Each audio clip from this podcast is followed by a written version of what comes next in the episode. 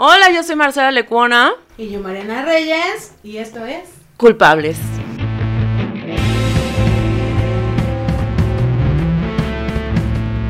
Y hoy tenemos un invitado muy especial, Juan Carlos Escalante, el ¿Qué puto genio. Me gusta estar aquí en la Doctores porque sé que los vecinos. No digas dónde estamos, no digas dónde está nuestro estudio. Cuando oigan los Ni balazos. la doctores, güey. Pero no estamos lejos, ¿o sí? O sea, nos, cruzando la calle. Mira, nos estás diciendo, sí nos estás diciendo, la que está diciendo así, es la calle de Luis. Eso Ni sí, té. Mira, Pero ¿qué no te gusta? ¿Dónde se graba el, el show? Está genial. ¿Cómo en se llama en tu el podcast? Foro Caballo Rojas, bien sabido. Este, tú sí eres fan, ¿verdad? Yo soy un poco fan. No, es muy fan, es muy fan. Dices que, dices que sabías que cuál chela tomo. Y sí tomo modelo, la verdad. Sí, sí te he visto como... Como que yo ni sé, o sea, porque yo nada más tomo lo que hay. Este, Pero tus fans saben. Esta la disfruto más. Ah, ¿sí? A ver, claro. tómale.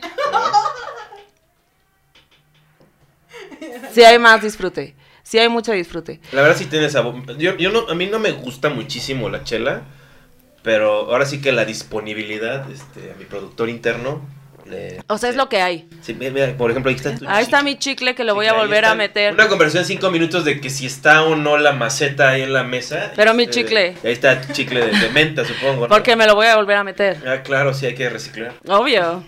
Siempre. No, estamos como. No siempre te lo tienes que volver a meter, pero a veces sí, cuando todavía tiene un ¿Te has poco de sabor. ¿Te has escondido el chicle en tu cuerpo, así detrás de la oreja o algo así? No, pero sí en el paladar. ¿En el paladar? En el paladar. Cuando si te estoy actuando algo y tengo que, o sea, no quiero tirar el chicle, lo pongo en el para paladar. esconderlo. Para esconderlo. O sea, ¿cuántas obras has hecho así que tienes así como que el 80% de la obra estás como... Casi siempre traigo chicle. Siempre un chicle? Sí. Oye, sí. Casi siempre tengo chicle. Pero seguro te lo agradecen, ¿no? No, no, no te pasa que el actor llega y... Es que fumo muchísimo, entonces yo siento que la gente es como, o sea, como, Mm, ya. a ver. Bueno, ahorita. No, no, no podemos hacer eso, no se debe Sí, hacer. no. Bueno, corta eso. Aunque Anita. tú dices que ya tienes... que ya tienes Que antivirus. ¿no? Yo ya, Sí, ya, ya está. ya, a mí ya me dio. Es horrible. Pero es- Pero yo siento que ya todos somos Gatel, ¿no? Es como, ya me dio, ya no me puede volver a dar, ya, este, ya no me puedo morir. Viste que te pregunté, o sea, no confía en tu palabra. O sea, dijiste, sí, ya me dio. Dije, ¿te hiciste la prueba? ¿Qué dijo? O sea, ¿dónde? Sí, sí me hice la prueba, justo. Y luego gente hace la prueba negativa y, ya- y, toda- y tiene los síntomas. O sea. Lo que sí es que hoy, en la mañana me volví a hacer la prueba y ahí había un chingo de gente y dije, puta, si no lo tengo, Aquí ya lo cachas. invito No, pero todo si saliste positivo, ¿tuviste síntomas? No, ¿No? poquitos, muy poquitos. Ah, bueno. Pero sí, sintió mucha culpa porque contagió a... Ah, no. No contagié a ah, no, no, ¿Sí? No, No. no. Todos, so- todos sobrevivimos. Todo a sobre, sí, pero me la pasé la cuarentena con mi güey, bueno, los, no, no fue la cuarentena, fue los 15 días que tienes que estar resguardado, y mi güey se autodiagnosticó que también tenía COVID, solo Luego pasa que no. Y no, y el güey estaba perfecto, comiendo perfecto, Porque sin... también fue asintomático. Tú fuiste asintomática. Sí. Pero sí te dio, te dio tos, te dio fiebre. No, solo cuerpo cortado. Cuerpo... Bueno, ese es un síntoma. Sí. Por lo menos. Y me da- y te estaba muy cansada, Porque pero siempre sí- estoy muy, pero siempre estoy muy cansada. Muchísimo. Siempre tengo mucha hueva, Yo entonces pues también. Es que somos acapulqueños. somos a- aquí hay tres acapulqueños. ¿Eres acapulqueño? No, Ah, ni te- te- sí, cierto. yo vi- Yeah. No. Eres de Cuernavaca, es peor ser de Cuernavaca, ¿Cómo es ser de peor. Acapulco también? No, Acapulco está chido ser de Acapulco. Pues está más Pero chido que Cuernavaca, la No, verdad. no es cierto. Cuernavaca está bien feo. X como Acapulco. Juan Carlos, ¿cuál es tu, qué es lo que más te da culpa? Aparte de ser acapulqueño. Me da culpa mm, no cumplir mis deberes este, conmigo mismo y los demás. O sea, como, pero sí me da mucha culpa que echar la hueva. Me da, me da, me da culpa mi indolencia. Ok, este, no uses palabras que no conozca. O sea, como que así como, así como que tienes que hacer algo, pero no lo haces. O sea, así ando. O sea, y- Por eso llegaste tarde hoy. O sea, que dijiste, pues sabía que iba a haber un laxo espacio, ¿no? O sea, también el llamado se estiró un poco, ¿no? se estiró una hora, sí. Entonces un porque buen truco es- porque pues, lo que hace Fran, ¿no? Fran tiene esta locura que este agenda a los invitados y este y los y recibe y luego una hora pone el equipo. Entonces yo no puedo, yo no te, no tenemos ese tipo de relación en la cual yo le pueda decir eh, tu, tu llamado es a las 4, pero el del invitado es a las 5 porque se me va a sentir, va a decir, ah, cámara, y se va a tardar el doble. Este, así Ok. como chinga tu madre. a ver". Entonces juegas con su mente. No, no puedo. Tengo que. Parte de eh, ser amoroso y cariñoso con la gente en tu vida es no jugar con sus cerebros demasiado. Demasiado, o sea, solo un poquito. El amor es una forma de jugar con la mente de la gente, ¿no? ¿Hablas de tu nueva novia? Este, sí, tengo mi nueva novia, ¿cómo no? Este, un saludo, hola. En exclusiva. Ah, ¿No podemos decir su nombre? Sí, claro, este, Inés. Inés Palacios. Acepta- Guapísima, guapísima. Guapísima, guapísima, me encanta. Este, estoy, este, estoy muy enamorado. Muy enamorado. ¿Cuántas veces estás enamorado? Muchas veces. ¿Muchas veces? Siempre que tengo novia me he enamorado de mi novia, la verdad. Este, Ana, ay. Ya rompiendo en la pro- como estamos en la doctores, te vale verga. Es la fuerza del amor, como diría Alejandro. es algo que no sé qué cosa. ¿Y cómo fue la primera cita? ¿Cogieron en la primera cita? No, ¿No? ni, ni hemos cogido todavía. Ay, nadie te cree eso. Sí, pero lo peor es que la reacción así, ay, qué lindo, ¿no? qué horror, ¿no? O sea, No tener tres meses y no coger. ¿Cómo? Ah, tres meses, sí, sí. Sí, ya llevan tres meses. Por ahí más. Es- No soy muy bueno con el tiempo, la verdad. Me gusta medir el tiempo, pero por minutos y horas, no por días. O sea, así de que tal día o dentro de dos semanas o hace dos semanas que pa- no me importa mucho, la verdad. Oye, lo que yo he visto, hay un, que bueno, ya han hablado de eso varias veces, hay un grupo de podcast Ah. en Facebook y ponen mucho de tu relación con Inés, ¿no? O sea, como que es como, es como el pedo de, eh, si el geek pudo conseguir Inés, todos podemos lograrlo. pero es que es el viejo, el truco más viejo de la historia. El Kiki está guapísimo. O sea, El geek está guapísimo. ¿Y esa raya? ¿Qué pedo con esa raya? patrocinio, mamacita. Ah, es que es el patrocinio, sí. Claro, si sí. ¿Quieres Ah, entrarle? Ya, ya, ya hubo, hubo la primera temporada, nos Arctic patrocinaron. Fox, Mira, ¿qué tal? Patrocina- No estés patrocinando en un podcast que no es tuyo. ¿Qué? Pero pues, para que les, les caiga a ustedes. Fue, fue el- la primera temporada, fue nuestro patrocinador. ¿Sí? ¿La Sí. hamburguesita? Porque No, de culpables. Esta es la segunda temporada. Pues, eh, No, eh, que- se llama culpables, no como dice el tío Robert, que es cómplices, es Claro. culpables. Sí, claro. Y es la segunda temporada. Claro. No somos tan exitosas como tú, pero, pero, Mm, pero, Yo creo que somos bastante exitosos todos aquí. todos somos Este, muy exitosos. Este depa está muy bonito. ¿Quién vive aquí? Nicte. Nicte, está bonito tu depa, Nicte. Después de que lo ninguneaste, que la doctores. No, después de No, que te no, humilló, no, bueno, yo no lo ninguneé, fue este seguridad pública. Hay una cosa en Google Maps que le pones y dice cuántos crímenes han habido aquí a la vuelta. ¿Nunca hacen eso? Así, nunca hacen eso, Nicte. No, que dices, Juan Carlos. ¿Cuántos crímenes de robo autopartes hay aquí en la Es vuelta? estos cuadros para allá. ¿Tú, tú, tú trajiste tu coche? Yo no tengo coche, no sé Ah, manejar. Ya. Ah, ya, yo tampoco. Bueno, yo solo sé manejar automático. Eso me da culpa también. Eso a mí también me da un poco culpa. estándar, sí, cierto. Yo no sé manejar en carretera. O sea, lo cual como comediante itinerante es una... Tengo que tener mi abridor maletón. que Pero sí o no, ah, co- eh, sí, o sea, le invitas a abridores que tengan coche.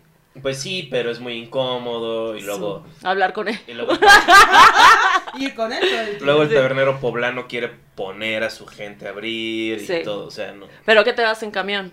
¿Qué? Cuando Pues es tienes que- show. Sí, pues es lo que hacía, pero ahorita digo, no sé si está buena idea, o sea, el COVID, ¿no? O sea, show en Querétaro. Pues no. Invita a la gente, vas a ir en camión. No sé si la Te gente quiere ir. invitaría, este, Marcela, pero tú no, no sabes manejar.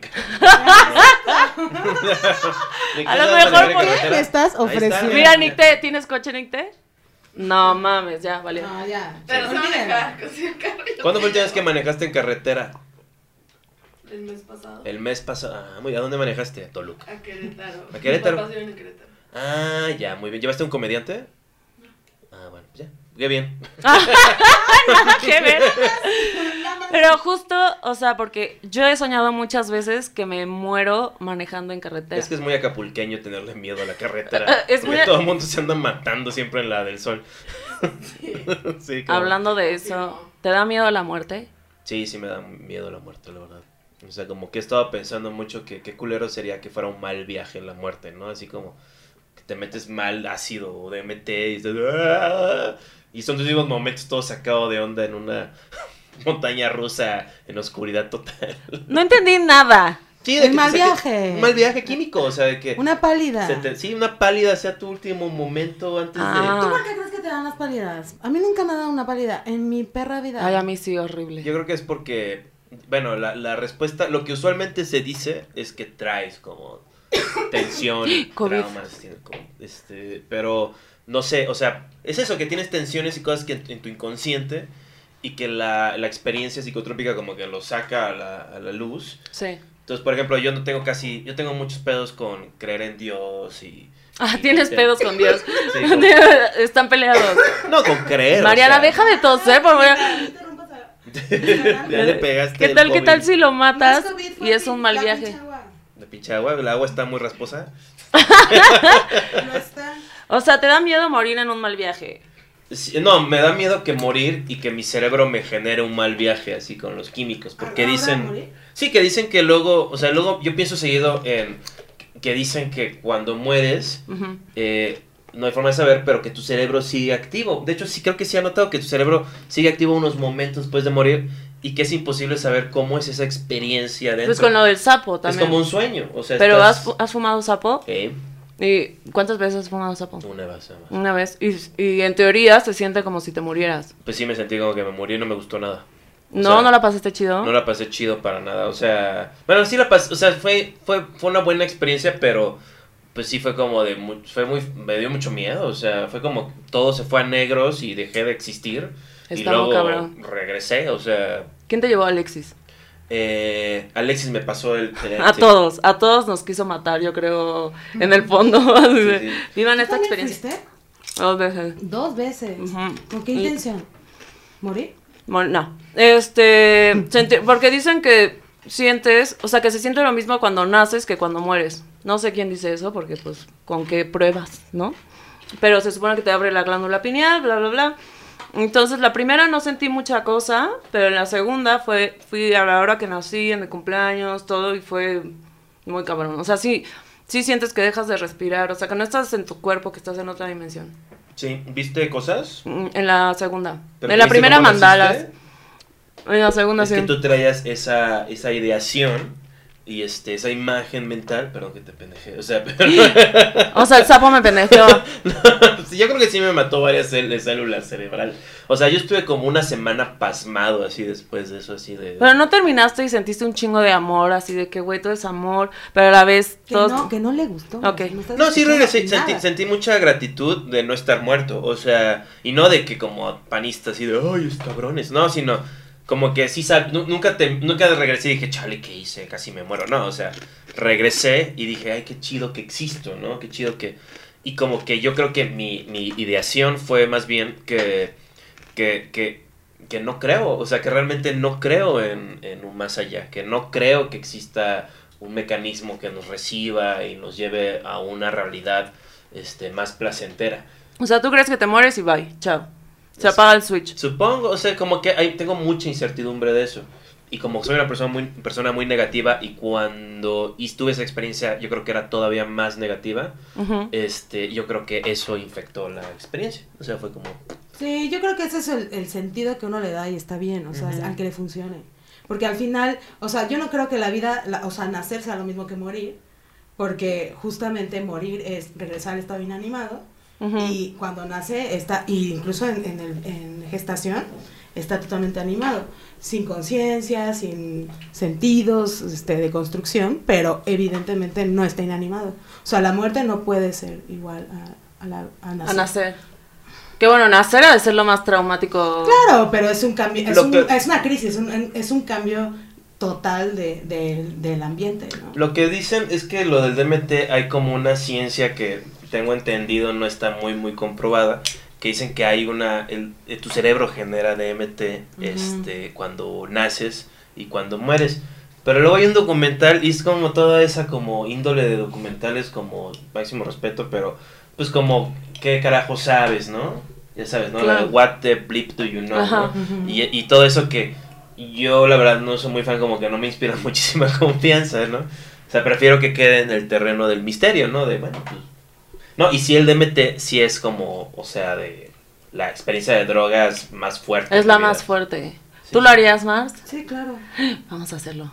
Nick T lo haría. Vamos a morir todos juntos. Claro. Y dice, también yo lo hice, Y yo provechito. porque yo soy muy panis que se me fue mal el, el- la papita. Este, Ah, No te me vayas a morir aquí con una... con el agua. Sí, exacto. está, está- está muy acuático esta papá. me- me- Ah, Sí, se me- Pero, eh, ¿qué estaba diciendo? Este, que, que, ah, sí, que la ma- la- lo hice porque usé la misma lógica que he usado para consumir todas las demás drogas que he usado, que es, busco en internet, veo algún sitio que se vea como de gente real, así, y ¿De este- gente real? Sí, sí, de- o sea, como foros de internet, que la gente sí se ve que está hablando de su experiencia y se repita como que un patrón y digas, ah, bueno, es como por acá. Ujú. Y lo que había visto es que las historias de MT eran 99% positivas. Ah. Entonces yo tenía esta onda de que, bueno, pues me- a mí me gusta mucho dejarme ir. Ujú. O sea, por eso supongo que con- con- he consumido varias drogas. O sea, me agrada la onda de que es como un viajecillo ahí que te subes y, por ejemplo, de marihuana que pues dura un ratito y regresas y pues, no Pero pasa ahorita nada. que hablamos de la pálida, ¿no les, ¿no les pasa como de... O sea, siempre que... A mí me pasa que, que cuando me drogo con algo, digo... O sea, es este miedo de a ver si no me quedo loco. Ujú.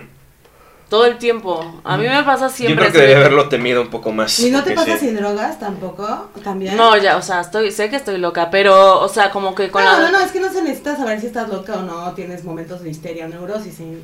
Es en verdad cuando estás en una en una crisis, Ajá. sí estás en esta parte de rozando de la locura tremendo. O sea, Obvio. Y las drogas, eh, justamente a mí no me, me espantan por esa parte. No, yo a mí sí me han pasado un par de veces que digo como ya me quedé vagabunda aquí de ya, Sí, o sea, ya. entendí el significado de la vida, del universo, de mi existencia, ya todo me da vueltas y es como todo es un círculo, todo es un ciclo, o sea, como que entiendo todo el gadget, ¿no? Pero ¿cómo fue entonces tu viaje?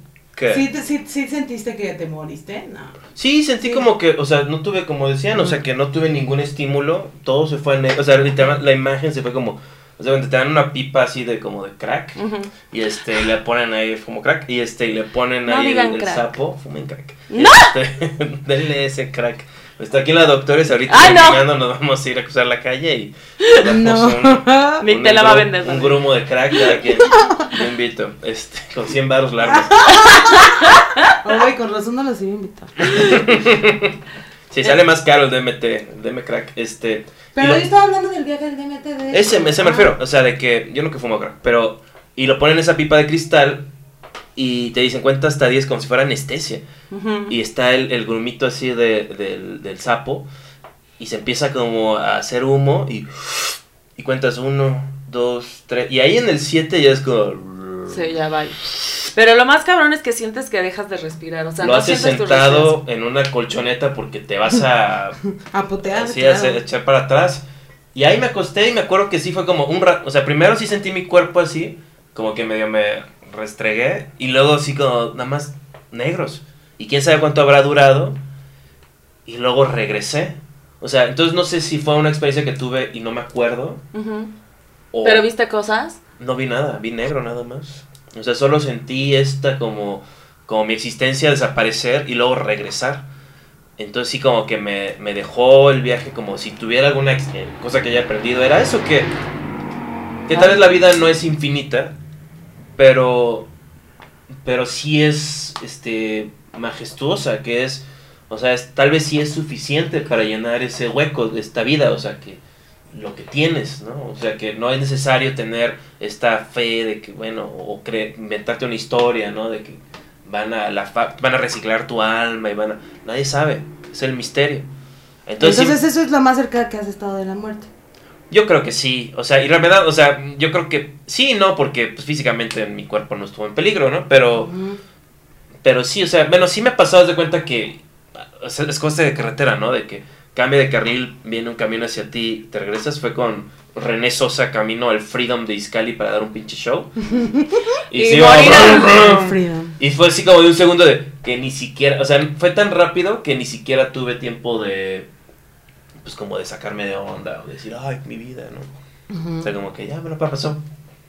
O sea, es... Pero yo creo que estamos siempre en el límite, siempre es así como, siempre a punto de todo el tiempo. O sea, Pero, son- por ejemplo, tú que fuiste, Ajá.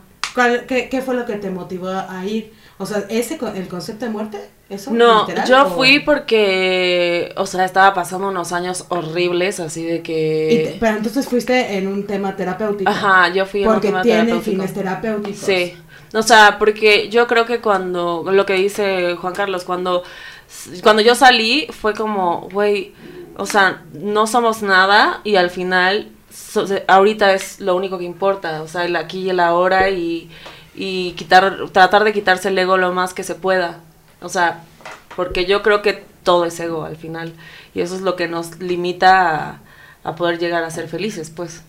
Sí, O o sea. sea, como, yo estoy de acuerdo en, o sea, como que el ego es como una herramienta, ¿no? O sea, es parte de, yo, yo sí lo veo como parte de mi arsenal, de parte de los elementos de mi identidad, pero que no es el... el- No es tu esencia. el- no, sí, no, no es el estelar, que hay cosas que me molestan y eso, y digo, es que está molestando mi ego, no me está... O sea, porque realmente esto es... O sea, yo estaba pensando de cuenta una vez en una fiesta de un amigo, del Flores Mayer. Este, entonces invitó a todos sus amigos poblanos ahí de su pinche escuela culera y que fue. Y, que No hables mal de mi Flores Meyer. Y este, entonces estaban todos así y tipazo el Flores Mayer. Él se metió un ácido, pero no me invitó a mí a la experiencia. Ah, no es un culero. Sí, güey. Estoy diciendo. Es un culero. Entonces yo estoy ahí en la O fiesta. sea, él Hoy se, estuve... metió, él se metió el ajo y Sí, tú... estoy en ácido, güey. Sí, todo mi rey, güey. Y ya, chingón, carnal. Le regalé una bata que me costó mil pesos. Así, así es. Yo quiero a mis amigos. ¿Por qué o hiciste sea, esos regalos? ¿Por qué le regalaste ¿A ti te ha regalado algo de Porque mil pesos? somos amigos y me es especial su amistad y quería que... Y no te dio un Y ajo tenía y tú- dinero en ese momento. Y tú estabas tomando ¿Una chela. bata de baño o qué? Una bata de baño Ay, de esas de... Una amiga también me regaló una bata de baño. Y es un gran Sí, regalo. Sí, es hermoso. es También le regalé a mis papás. Regalen batas de baño, Sí. pantuflas. Casi nadie tiene pantuflas. Es una cosa muy de... Pero, pero, ¿qué pasó en la fiesta? Déjate de esta bata. mira. Yo, yo tengo una gris. tío. Ay, no, ya. Ya. Este, pero entonces estaban en la fiesta. Entonces todos estaban ahí ya como que se habían agarrado la peda y así. Entonces estaban bailando y yo estaba haciendo tipazo en la fiesta, es decir, como que uniendo grupitos, rompiendo así, rompiendo el Y Tú hielo. eras el alma de la fiesta. Sí, no era el alma de la fiesta, no, es que el alma de la fiesta no es tipazo, porque él quiere la atención. Ajá. Yo soy como un espíritu en la fiesta, un aglutinante que se mueve por aquí, arregla. Es cierto, es se sirve cierto. un trago, ¿no? Sí, Así, es ¿qué cierto. onda? ¿Cómo estás? Si veo a alguien sacado de onda, le hablo. Entonces estamos haciendo la, la bola ahí. Entonces nos pusimos bien cotorros porque pusimos ahí la, la, la, la rueda, ¿no? Hicimos la rueda, como dirán. Juana. Sí, este, estábamos ahí bailando la rueda. Y entonces alguien iba al centro de la rueda y bailaba, ¿no? Y ah, ah, Qué ah. espanto. Sí, güey. ¿Qué de qué fiesta? Era su cumpleaños ahí su Y casa. Flores Meyer con la bata puesta. No, no, no. No, no se la puso. No, porque se la había acabado de dar. Ah. Ni siquiera la abrió, o sea, se No. enteró después de que soy su único pinche amigo que vale una verga. Y resulta que el peor regalo de la Voy a fiesta. ser maltratado, o sea, porque estaba ahí. Ya estaba la vibra ahí de. oh, oh, oh, oh, Ajá, ¿no? de mis reyes. Entonces, este, y estaban bailando, entonces, este, no me acuerdo, Julia Tello o algo así, este, bailó en el centro, ¿no? Y luego otro amigo, otra amiga de, de, de Flores Meyer bailó en el centro, ¿no? Y luego yo bailé en el centro. Y estábamos en orden, ¿no? Y le- un amigo me re... Entonces digo, ah, te toca bailar en el centro. Y me dice, es que a mí no me importa eso. Y yo, o sea, me llené de una ira, o sea, si hubiera podido haber arrancado su rostro de su cráneo y después azotarlo contra la banqueta, o sea, sin que me metan a la cárcel o alguien me Obvio, o sea, deje de pensar que soy un tipazo. Ajá. Obvio, lo él importante, no es, que, claro, lo importante es que la gente piense que eres un tipazo. Como cuando la montaña en Game of Thrones mató al... al, al, al- al- Solo porque no se quiso meter a la rueda. picó.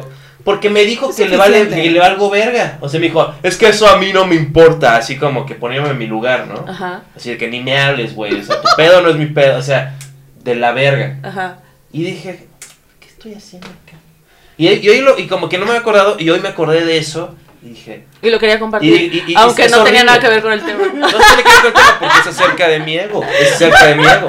Fue mi ego el que se dañó. Obvio. O sea, lo bueno es que tengo mucha inteligencia emocional y nada más me abrí. O sea, pero si hubiera sido una persona con un ego inflamado, hubiera, nos hubiéramos partido la madre ahí. Porque cuando me dijo eso, eso es una cosa, eso, hablarte así entre hombres, este, en la cultura mexicana, siempre es como un atajo a... A putazos. Pues sí, a como a una viol- a violencia. O sea, de que el clásico, siempre estás a, un, a dos frases de, si no qué, ¿no?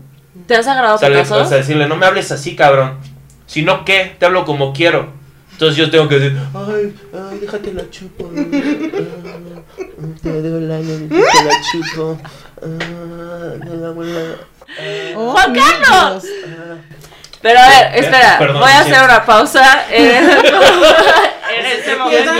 Pero tú te has agarrado a putazos. Muy poco, no, nunca realmente. O sea, cuando un güey te dice, vamos a agarrarnos a putazos, ¿sí te da culo o no? nunca llego ahí, soy muy inteligente para estar. Te digo, estoy a dos es el pasos que dice, de... ay, no, no, ya. O sea, yo siempre me doy cuenta cuando estoy a dos pasos de los putazos. Y como el tipo es un tarado siempre con el que, el que quiere repartir putazos, ni se da cuenta. O sea, el güey no sabía que. No está, como que está en default, así de. Y güey, yo hago lo que quiero, y si no, pues me da torto la madre, güey. Como estaba viendo luego de pronto. Este, es que toqué tu, tu voz. Este. Aquí cuidadito, ¿eh? Aquí no puedes rozar nada. Aquí no se puede rozar nada, Sí, ni no. desnudarte, ni nada. No, no, no, aquí yo puro respeto. Hace mucho que no me desnudo. O sea, ni para bañarme. Ah, Ay, No, pobre eh. Inés. No, ni no. Con una. Me pego un agujerito en el, en el gym. Ah. Inés tan afortunada. Ajá. Sí, sí, sí, la verdad, sí. eh, Este, me rifo. Pero a ver, si tu ego, bla, bla, bla, ¿quién te puso a puto genio? ¿Tú? Yo, sí. O sea, gracias a tu ego o fue sarcástico? Sarcástico. Era una burla a- al ego del comediante que pone su show. Obviamente, y también yo soy muy inteligente también para, pues como que sobarme el lomo al mismo tiempo siempre, ¿no? Entonces, sí, es como una burla de que, ay, sí, el comediante, ¿no? Es como ponerle el gran comediante, ¿no? O el mejor comediante del mundo, tal vez, X. El comediante del futuro. Sí, güey. Entonces era como una mamá. O sea, y, y no es culpa de ellos, es culpa de esta sociedad enferma del PRI, en el cual el ego tiene que ser siempre puesto en un pequeño pedestal todo el tiempo porque Sí. no vaya a ser que dejes de existir. O sea, yo me acuerdo que, máximo respeto también a mi, a mi hermano, este, el ese güey, el Alex Marinical, que antes de tener un acto ya tenía su apodo de comediante. Entonces era como, güey, no son las luchas. ¿Pero que Alex, comediante o qué? no son las luchas. Era el ese güey. Ah, o sea, eso Yo me es... acuerdo que estábamos así y me decía, es que yo soy el ese güey, porque, y me lo explicaba, y le funcionó muy bien. Sí funciona, eso es también parte del chiste de... Y al final la gente ya te conoce como el puto genio. Sí, la gente siempre quiere un símbolo, nunca quiere la realidad de frente, es muy difícil de, de cargar, quieren algo que puedan tener en las manos. Entonces decir, puto genio, chor mojado, estoy harto del PRI, es una forma de comunicarse sin tener que decir, ya escuché 100 episodios del podcast y también de La Hora Feliz y me gusta tu humor y bla, bla, bla, además dicen eso. Ok. Es útil. O sea, y la verdad no me la... Sí creo que soy muy inteligente, pero... No Eso sé no si es de ego, es de, me- me- a, a las reconocimiento. Me realidades. De las verdades. O sea, pues yo vi el stand-up antes de que hubiera stand-up. Eso se llama ser visionario. Tú fuiste uno de los primeros, ¿verdad? De los primeros. Yo no me acuerdo la primera vez que te conocí. También es suerte, ¿no? Es suerte y también... Tener inteligencia y poder usarla es un privilegio en este país también, esta sociedad. ¿Pero qué decías, perdón? Que cuando te conocí, o sea, yo sabía que eras de los primeros y todo, pero yo no había visto tu show completo ni nada. Yo nada más te había visto en Opens. Y un día te abrí un show y ya me quedé. ¿Te acuerdas en Coyoacán? Ujú. Y me quedé a ver el show y fue así de. Ah, qué amable, gracias. Sí me acuerdo muy bien. de que una muy- mierda. Ah, No, güey, cambié tu vida ese día. no. No, pero, o sea, dije, nadie está diciendo este tipo de comedia. O sea, estabas Gracias. hablando de política y cosas que habían pasado hace poco y dije, o sea, este güey lo actualiza todo el tiempo. Pues como que no todo el tiempo, pero sí es importante para mí que, que se sienta como... Pues ahora sí que el cliché es decir algo vivo, ¿no? Pero que sí que no sea como que digo este chiste, digo este chiste, digo este chiste y acaba el show. Sino que sea una cosa en la que yo estoy en el momento con el público, ¿no? Que yo estamos compartiendo esto y que tal vez... Y pues, eh, eh, improvisar es una forma muy clara de comunicar ese tipo de cosas. Se puede hacer sin improvisar, o sea, pero a mí me sirve eso también. También de que no estoy entrenado como actor, entonces no sé cómo pues, aprenderme toda una obra y tirar el monólogo y... Y por ejemplo, hablando de la muerte, ¿te imaginas la muerte de tu carrera? O sea, que un día digas como, güey, ya no vendo un fucking boleto, nadie me ve. O sea, ¿cuándo crees que es la manera de decir, ya, esto está muerto, Pues es que ustedes también siempre todo el tiempo se están acercando a ese lugar, o sea, todo eso. Le están rayando en ese... sapo de la comedia ustedes. Bueno, ¿no? sí tienes O sea, razón, sí siempre estás ahí... Mueren de, por etapa, o sea, de repente, ¿no? Y vuelven a salir. Algunos no, yo creo que a algunos le va Sí, cabrón y viven completamente ¿Vigentes plenos. todo el tiempo? Sí, yo sí creo. he sido como, yo he sido también mucho privilegio, la verdad, de mi parte también. O sea que me- a mí desde que a los menos de año y medio de empezar, me dieron así como chance de salir en VH1, que luego se volvió como los shows de Comedy Central.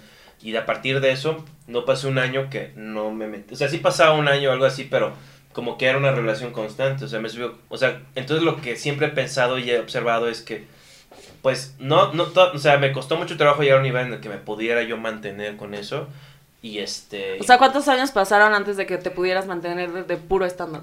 Ya he entrado a mis 30. O sea, yo empecé a los 25. Ah, súper joven. ¿eh? Y, bueno, y este, ya los, este, y en mis 30, 33, 34 empezaba a llegar. Y también no solamente es ganar el dinero, sino saber cómo vivir. O sea, yo no sabía cómo hacer nada más que... Pero eso pasa en cualquier carrera, ¿eh? Bueno, O sea, yo cuando, cu- hace como ocho años que estudié la maestría en psicoanálisis, justo hablábamos de la edad de que salen a, a- a- a triunfar, y a- eh, pero sienten el éxito en realidad, eh, de independencia 30. económica, financiera y, de- y todo, sobre todo la financiera, en cuanto al- a ejecutar su profesión, si es, pero 34. sí, en general es realidad. si te va bien. 30, Si te va bien, sales de exacto. casa. Exacto, ¿no? Pero justo si es una edad de esa de la que hablas tú, es en todas las profesiones. Sí, no, bueno, a- a- hubieron unos que sí, o sea, que a los, o sea, Alex Fernández, Ricardo Daniel Pero justamente ese, es eso que es lo que yo que les quería decir. Eh, en psicoanálisis existe la pulsión de vida y la pulsión de muerte.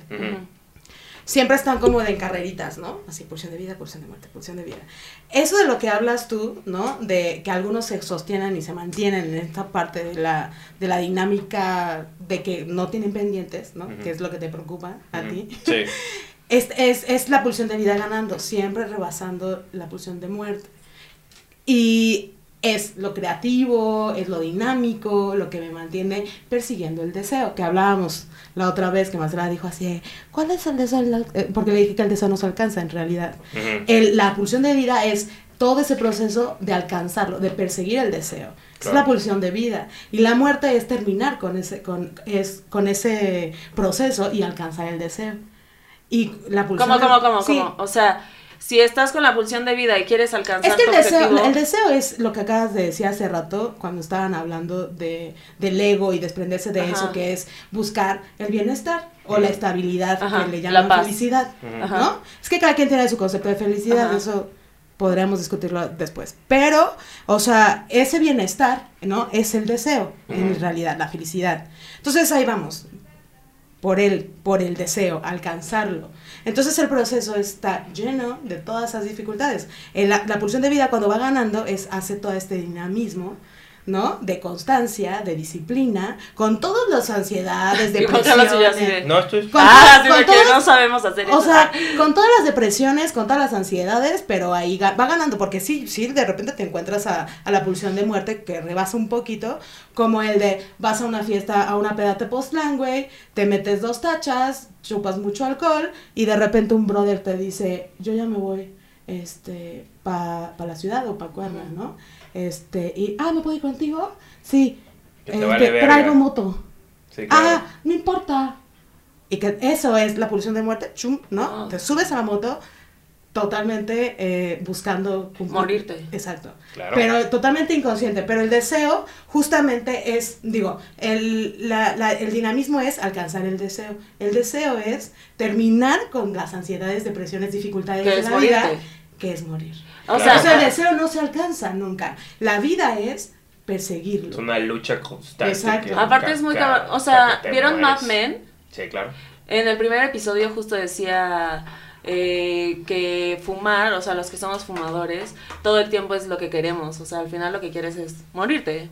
Claro, o sea, to- O sea- todas las cosas que hacemos diario nos acercan más a la muerte, o sea, es, es un universo de entropía, o sea, que se- las cosas se deterioran. que... O sea, es- entropía es cuando las cosas se, se, se acaban, o sea, cuando es que la energía se, se acaba, o sea, se disipa, o sea, como... No, ya entendí. Sí, claro. Pero O sea- justamente lo que tú decías decías sobre la, la, lo- la culpa que sientes de no terminar tus cosas, de no atender tus pendientes, que sabes que atendiéndolos te vas a sentir bien y aún así estás en ese lugar en el que no los realizas, es justamente la pulsión. de Sí, porque también sé en parte como que estoy en una, en una lucha constante de que es el conflicto de... Mm, Digo, bueno, sí, lo voy a alcanzar, pero sé que es como un tanto ilusorio. Yo creo que eso también es medio de muerte, ¿no? Que dudar de la, de la realidad de las cosas, ¿no? De- Pero también, o sea, sí dudar, pero al mismo tiempo sabes lo difícil que es el proceso.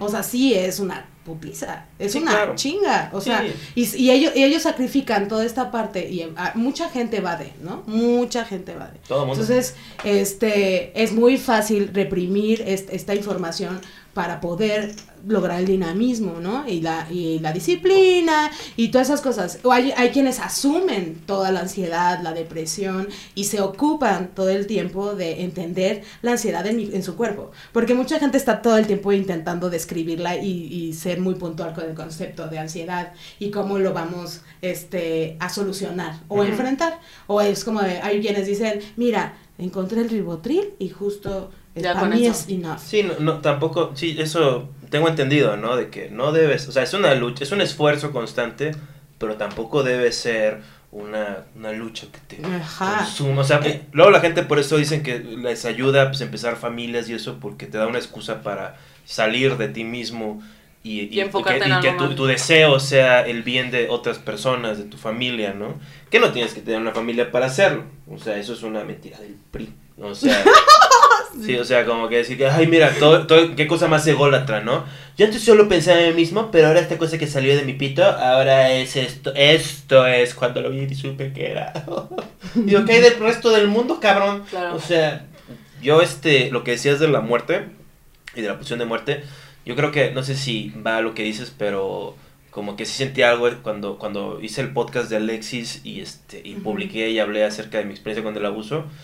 Sentí un cierto como duelo de este mi ansiedad acerca de eso. Como que ese fue como tal vez el último paso antes de O sea, tú lo realmente dejarlo ir. en el podcast de Alexis. Nunca sabía, nunca habías hablado de eso. Había hablado en chistes, había hablado con comediantes, pero como que era algo así, o sea, no lo había hablado con Inés, por ejemplo. Y este, y entonces tuve que decirlo, oye, si escuchas el podcast de, de Alexis. Hay algo que este, te vas a este, enterar. cerca. Entonces, como que me, me dio una, me dio una leve como bajo de, de, de ánimo, porque, porque cuando tienes una, cuando tenía yo esa ansiedad y tenía siempre esto de que, esto del abuso y la chingada, pues era algo que me mantenía ocupado, era algo que me acompañaba, era algo que era parte de mis decisiones y de mi identidad. Y a la hora de dejarlo ir, pues sí, hay un, deja, deja un, un hueco. O sea, y es, y, y es mi chamba como adulto, este, llenarlo con cosas. O- los sustitutos. Cambiarlo, ajá, transformarlo. ahora estoy cometiendo crímenes. Era doctor, ¿eh? sí. Nos Meto a encanta. casas, habitación y este. y- Deja de decir cómo... ah, Sí, no digas que es una casa habitación. es una casa de tres pisos. Pero uno encima del otro, así tres cosas. Y por ejemplo, ¿has pensado alguna vez, esto yo no sé si como psicóloga lo sepas o lo que sea, o sea, ¿toda la gente piensa en suicidarse? O sea, en algún momento de su vida. Mira, yo me acordé la otra vez de tu cumpleaños, justamente con ese tema, Ajá. en Tepoztlán, ¿te acuerdas? Estaba, Ay, estaba... cuando te trataste de matar. No, no, no. Ah, no, güey. Estaban, estábamos en una mesa así, estaba Manuna, Kikis y Flores. Contreras, no sé. Drogado también. Y justamente esta, hicieron la pregunta, ¿no? De que- así como tu rueda, Juana, en tu fiesta, así Sí. que todo el mundo iba contestando en, en rueda, y yo así de, ay, Sí. qué incómodo esto. Sí. Pero bueno, la pregunta fue, ¿has pensado en matarte? Esa fue la pregunta. Entonces todos contestaban sobre sus experiencias de cómo les había pasado sobre pensar en, en suicidarse. Ya Y sabes, cuando- unas fiestas de comediantes Qué buena fiesta. ¿eh? increíbles. ¿eh? Vamos a usar huevo, amigos. Sabritones. Paquetaxo. Ay, Y yo, ay, estos citadinos. claro. Y este, y cuando me toca a mí, yo justamente contesto eso, es como de, sí me he querido morir. O sea, cuando, cuando llego de, eh, eh, a, a esa sensación es, sí me he querido morir un montón de veces, pero matarme, no. Y ahí fue cuando todo el mundo se que, empezó a cuestionar de, ah, sí, en realidad matarme como tal, ¿no? O sea, y si, si llegas a pensar, o sea, yo pienso, ¿no? Justo ahí, eh, me he querido morir. Y si llego a pensar cómo podría morir, es justamente porque tienes Es que ese es el los pedo, ¿no? ejemplos. Porque tienen los ejemplos. O sea, ah, yo tengo un amigo que se mató, se colgó, ¿no? Tenía un amigo que se colgó y se mató. Y pienso en eso, en la posibilidad de, de morir ahorca- eh, ahorca- ahorcándome, pero es porque tengo el concepto. Pero en realidad que, que yo empiece a planear cómo matarme, pues no, pero morir sí. Sí, no sea- lo visual, es imposible no visualizarlo, sobre todo si algo los cercano conceptos. a ti, ¿no? O sea. ¿Tú has pensado? O sea, es que me pasa eso que, que dices, o sea, que cuando, por ejemplo, a mí, yo creo que a mí me hizo mucha impresión el suicidio de Armando Vega Gil y el suicidio de No me secuestres. del Ah, sí, tuitero. es cierto, ajá. Y los dos se colgaron. Entonces, como dije, ¿qué forma? Como que, y como que uno luego no sabe cómo todos los conceptos, imágenes, ideas, ima- todo, se mezclan. Claro. Entonces, como que cuando ves una imagen y es interesante, yo me imagino que el lo quieres recrear en tu cerebro. O sea, porque te, yo soy muy curioso. Entonces digo, sí, no, pues claro, ¿no? Porque es el, así, el cuello, ¿no? Se rompe el Rápido. cuello, es un instante, es más indoloro. Y luego digo, no, pero qué feo caerse, ¿no? O sea, qué feo que lo último que sientas sea el, así de que Ajá, se te está subiendo el estómago, ¿no? Sí, está cabrón. O sea, y digo, pero solo sería un momento, ¿no? Y pues, quién sabe. Que luego de- te puedes desmayar antes por el impacto de esto, ¿no? Que dices y no, no sufrir. de- Hay quienes todo. Y mi parte, y parte de mi pensamiento ansioso que tenía antes, y supongo que todavía me queda un poco, pero antes era más, era un poco como este pensamiento como muy fatalista de que decía, no, pues mira, si la vida llega a ser intolerable, pues siempre hay una opción, ¿no? Y como que ese era mi, este... Está este- muy cabrón eso, porque es cierto, sí, o sea, o sea uno siempre sabe que está la opción de terminarlo. Sí, pero eso no puede ser el alivio. ¿sabes? Obvio, está, obvio, obviamente, pero uno siempre sabe si todo está yendo de la chingada, es como, puta, y esto, ¿no? De me quiero morir, Ajá, me quiero morir, me quiero morir. Y ya después te enfermas tantito y dices, ay, no, sí, no. era una broma. Cuando te dio el COVID, este, no, no te dio el mirito así de... No, cuando... Oye, eso yo lo que te iba a preguntar. ¿Tú sentiste miedo? Yo he tenido miedo muchas veces por el COVID, o sea... Pero de morir. Sí, sí, sí, Sí. porque me ha dado como dos veces gripe durante la pandemia y este me he hecho prueba de anticuerpos y dice que no, pero luego están equivocadas. Este, Porque PRI. Sí, güey, pues ahora sí que es el juego más prista del mundo de compra tus conceptos que existen y no, o sea, ya sé, ya sé. chingón, este, cuatro mil pesos. Y este, sí, no, está de la verga. Y, y sí me da miedo, o sea, Mm. porque... Y luego también cosas como, yo no soy un neumólogo ni nada, pero así como síntomas... ¿Y yo de- qué? No eres, de aquí. O sea, pero los síntomas estos de, de que se te va el aire, pues también son síntomas como de ansiedad, ¿no? O sea, que, se te, que, te, que te cueste agarrar aire es cuando estás muy... A mí me pasa de que... O sea, no me da un ataque... Y, y nunca me había dado un ataque de ansiedad. Entonces dije, no, como que mi cerebro yo creo que lo puso todo, lo coreografió para que cumpliera esa fantasía de estarme muriendo del COVID. O sea, y si eran días así que le hablaba a, a- a mi amiga doctora Nina a las 3 de la mañana que Ay, siento Nina. que tengo que ir al hospital, o sea, y me dijo, y luego dije, ¿pero qué comiste? Comí unas alitas de Hooters todas este súper picantes. Igual tienes agruras, Juan. luego eso Y que Nina, sí, ¿Pero qué estabas sintiendo? ¿Qué estabas sintiendo entonces? sentía como así como un poquito, o sea, Eso sí era una crisis de ansiedad. pues yo creo que eso y también me había irritado todo el estómago. Ay, la las salsa alitas. 9 911. A mí me pasó, o sea, como que siempre sabes que un día te vas a morir, pero yo cuando pasé los 30 y me acuerdo que, güey, hasta lo que pasé los 30, güey, así de que de verdad un día estaba leyendo, mi güey estaba dormido y, y, y de verdad como que me entró eh, así este pedo de, un día voy a dar mi último respiro Claro, y me voy a morir, güey. claro. Y hasta desperté a mi güey así de, güey, no mames, Qué ¿dónde nos horror. vamos a morir? Y él así de, envidia tu güey. un beso a donde quiera que esté. Vamos a morir. Y entonces era así como, qué? No me mates, por favor.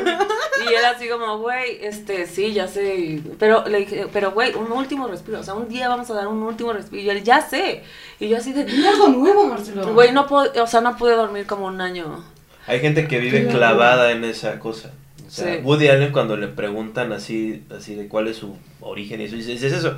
Cuando me di cuenta, cuando tenía como cinco años, que existía la muerte y eso como que trastocó toda mi vida.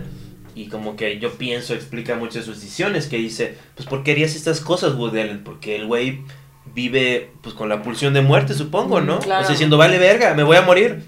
ando con mi. Vale, verga. da, da igual. Vale, ¿Qué, qué? Que me odie, ódiame, ódiame más, soy como el América. Este, Woody Allen. Sí. Muy buena su última película, de hecho, pero. Chalamet. ¿Está buena? Está chida. Sí. Está linda, o sea, pues bueno. Se cae mal Marcela. Ese era, era de mis directores favoritos. Bueno, creo que es mi director favorito en muchos sentidos, pero no sé. Pues ya, Maldito de todo lo que te enteraste. Patriarcado, estoy harta. Sí, la verdad, o sea, también Estoy harta. mucho del Woody.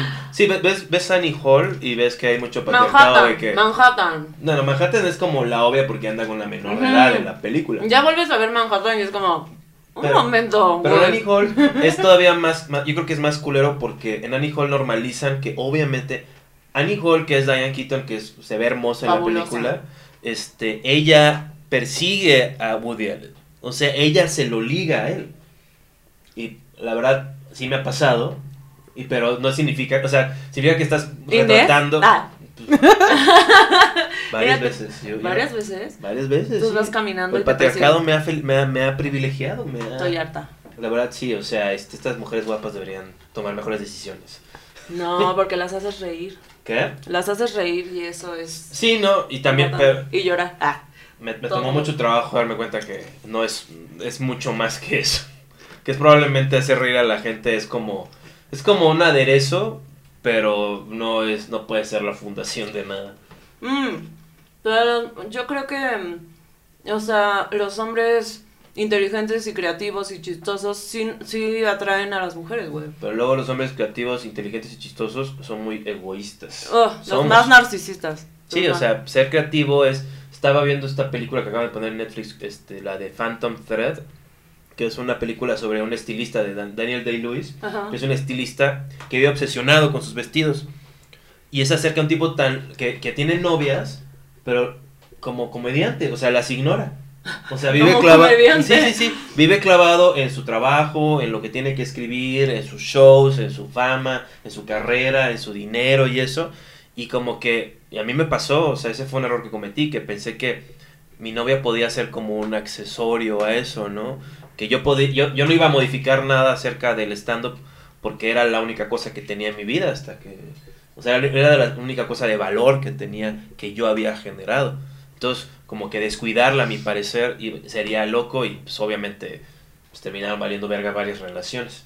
Y ya ahorita te das cuenta que, pues no, tienes que dejar atrás ese ego Claro. y tener un poquito de humildad y decir, no, todos estamos aquí rifando en la vida. Estamos intentándolo todo el tiempo. Sí, sí, sí. Estamos improvisando. Hay una escena que muestra mucho el neu- la neurosis, bueno, no sé si sea neurosis, pero pues como algo que yo hubiera hecho, que él está es, trabajando en su taller, ¿no? Está cosiendo, está dibujando. Entonces llega con té su novia. Dice, ¿qué estás haciendo? Dice, te traje té. "Ah, Pero me estás interrumpiendo. Bueno, me llevo el té. Te puedes llevar el té, pero la interrupción se va a quedar aquí conmigo. Ay, no. Maldito infeliz. así, no te la puedes llevar. caliente en la jeta. Ah, la voy a ver, no, no la he visto. Sí, es sobre estando peros, aunque parece que es sobre estilismo. Voy a tener varios flashbacks ahí, así que fuerte. Pero sí, o sea, yo. Yo creo que al final, o sea, esto que decías de tu ansiedad, que, que crees que lo estás dejando un poquito atrás con esto de vulnerarte o abrirte, o, o a lo mejor abrirte Sí. hizo lo que. O sea, Tuve que ¿qué- primero qué que enfrentarlo ajá, qué para después recibiste? abrirme. ¿qué, qué respuesta recibiste de la gente? Ah, muy lindos todos, sí, Ujú. este, la verdad, este, muy buenos, o sea, súper viral, este, reacciones, likes. Ay, qué insoportable. O y sea, el ego otra wow. vez ahí de que. Ay, muy bien. otra vez. así. Otra vez el ego. Ay, Ay, quería estar claro. aquí. La verdad soy, soy un poco insensible en ese aspecto, porque yo ya hace, yo esto ya el año pasado lo enfrenté, Ok. o sea, lo he hablado con mis papás, este, se- pues ya hice las cosas difíciles. Mm. Entonces, cuando estoy haciendo promo para los shows, porque aunque sí le doy lugar a las cosas importantes en mi vida, además del stand-up, sí es como uno de los pilares. Entonces, Pues es tu trabajo. Es mi trabajo, y entonces tengo que hacer, mi trabajo es ser como un este pregonero y vengan al show, vengan al show. Ah, ya sé, yo creo que ya hasta nos odian. Yo ya odio hacer stories de, oigan, no se pierdan el gran show que va a haber. ¿sabes qué es, qué es gran promoción? ¿Qué? Hablar de tu abuso sexual. Ah, ya lo sé. Claro. ¡Qué horrible! No, Todas las tías comparte y comparte. Y las tías tienen sobrinos, los sobrinos. Se caen. Juan Carlos, no me voy a reír de eso, pero... Todo cínico. Pero sí fue un poco eso, o sea, dije, ¿qué puedo poner en Facebook que no sea, vayan a mi show? Primero porque es mal marketing, nadie, eso es como invisible. Entonces voy a poner algo que tenga valor. Entonces dije, bueno, pues puedo hablar de mi experiencia, es muy facebookero hablar Ujú. de esas cosas, ¿no? Ujú. O sea, como que es como más de tía, como así. Entonces como que escribí eso y dije, y además como que... Ya les va un meme de Piolín. Sí, y además, como- además súper bueno porque acaba de salir lo de Alexis, entonces no es como de, miren para acá, sino que es bueno. Ya, Bueno, y también seleccionaste una foto, pues, con donde te veías bastante galán, o sea, sí fue Claro. como de misterioso, con sombra y todo Sí, el como que tenía significado la foto. No, no, no, yo soy un gran publicista. Yo, yo- yo por eso he visto Mad Men completo tres veces. ¿Es O en sea, serio, no? La verdad, te lo juro. Sea, Yo solo una vez, se me hizo una gran Men serie. tiene los mejores insultos entre gente corporativa, así de que le dice uno al, al- al mero mero, al Superman, el otro ejecutivo así como Chavín, le dice, ¿sabes que te odio? "Ja, yo ni pienso en ti. O sea, es como... Uh, muy buen insulto. Ese es muy buen insulto. Sí, claro, Voy a volver a ver más Men. hay que verlo. Yo no lo he visto. Es, No, es muy, muy es muy buena. bueno y es muy chistoso además. Aparte, o sea, esa serie se tardó años en que alguien la. Tiene mucho, mucho, mu- muchos cap- eh, este, Tiene temporadas. como cinco, seis, tiene seis. seis temporadas. Ay, ya va va a ser muy difícil que la vean. No, La es primera buenísima. temporada es, o sea, con eso, con el primer episodio ya te agarra, Sí. o sea, y, y también tiene su valor para ser este woke, como se diría, Ajá. que es de las pocas series de cable así premium que no es sácate las chichis todo el tiempo. O sea, no hay, no hay un, creo que deben haber como unos tres desnudos frontales y compartidos de No me y- acuerdo. o sea, pero no es como Game of Thrones que es, ahora ya sácatelas, o sea, que Así dicen que esa, así dicen. pues seguramente. Tú, ¡Sácatela! yo siempre, a mí, yo soy muy, este, des- de- este, desconfiado, o sea, como que digo, toda esa cosa de que la película de arte tienes que sacarte las chichis es porque los cochinos quieren verle las chichis a la actriz, o sea, no se me hace, o sea, como Yo también creo que es innecesario. totalmente. El otro día fui a, a el, este al programa de 50 minutos. Gracias, Nick. Este, fui a este del tío Robert, ¿cómo se llama? Eh, ¿A poco que no lo has visto? Sí. Y me hizo ver Mames. una No mames que no no, mames, has visto. perdón. Eh, No, blip, no. que no la has visto. Ajá. Y me hizo ver una película, ya sabes, que viene una violación incluida. y- ay, de él masturbándose. ¿Cómo se llama? Hola Miguel. Hola Miguel, porque al final dice, hola Miguel. hay, hay, hay feminicidio en la película. O sea, ¿Cuál película fue? hay una francesa, no me acuerdo cómo se llama. No me acuerdo cómo se llama. El caso es de que, me- obviamente. Estuvo buenísima, yo la Ah, vi la vi, ajá, a mí no me gustó nada. Entonces la, la vi y, o sea, yo la estaba viendo y decía, claro que el tío Robert quiere que yo vea esta película. No, había, había un montón de simbolismo y sí, o sea, la narrativa, o sea, todo en ¿De conjunto. qué trataba la peli? De dos morritas, ¿no? Dos morritas que... hermanas. Una, o sea, que quieren perder su virginidad, pero una la pierde. La otra con, con esta parte de la estructura de su, se- de su sexualidad y su despertar sexual, y la otra comiéndose toda esa ansiedad de pertenecer, de la imagen. Ah, y a una le va muy bien y a otra le va muy mal. Ajá. Más bien, deja, deja que le vaya muy bien, la otra está persiguiendo esas, esa situación. Pero ¿no? lo que iba es como... Pero la que se reprime le va mal y Sí, la que... sí. Sí, sí, pues, sí. mm. Y la otra es la bonita y ya sabes. Ujú. como- La otra es la gordita que Sí, de que no hay comiendo. Justicia en el Es- mundo. Justicia al, social. al final hay- como... Bueno, hay una violación. Bueno, todo... El caso es de que la siempre, vi... siempre hay violaciones en las películas francesas. Sí, si es sí. este C, francesa, es sí. para adultos Sí, hay. El caso es de que habían desnudos todo el tiempo y yo decía, es completamente innecesario. Sí, porque co- es una cultura de cochinos. Ay, los franceses, qué asco. Es, es- es- el francés es bien poblano. O sea, toda, toda la onda poblana que de rechazo es camino Francia, es camino este, España. Flores Meyer es- es, es poblano. Es poblanísimo. Ah, sí, claro. Sí, es, es como celebración de, ya que manda Flores Meyer. de Europa, pero no Europa de así como Viena, no. Europa, pero el Imperio Romano, ¿no? O sea, son puras cosas como que el Imperio Romano le, le encanta. Sí. El abuso sexual, la violencia, este, los grandes palacios, adorar al, al líder, Sí. puras cosas súper viejas que ya no sirven. Pero la gente está como en- entrenada generacionalmente que ya hasta la sociedad lo sigue sin saber por qué. O sea, por eso me le quiero pegar en la cara al tonto este que me falta respeto porque en el Imperio Romano, si no lo hago, mañana me van a navajear en la plaza. Pero te refieres al que no quiso entrar al círculo. Y no quiso bailar.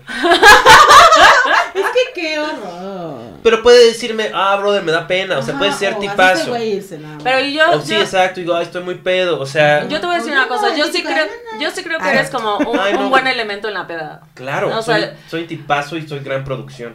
Yo les voy a compartir una historia de Escalante. Muy. Un día fuimos a un antro.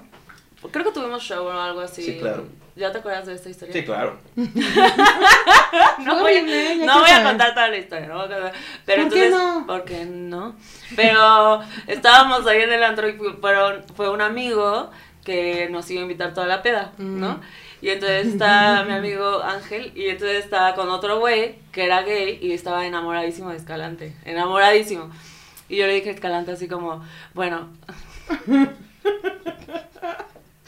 como, como, bueno, es un asco, pero es un asco mi historia. Pero entonces yo le dije, bueno, vamos a estar con ellos tantito en la mesa para sacarles drinks, o sea, como tantito. Y mi amigo Ángel está todo madre, o sea, hay que pasarla bien. Este Y güey es que quiere- te jalo. Ajá, no, y este güey está crocheo contigo, pero, o sea, platícale y hay que tantito, ¿no? Hay que ser así. Coopera. El ritual, ¿no? Tantito.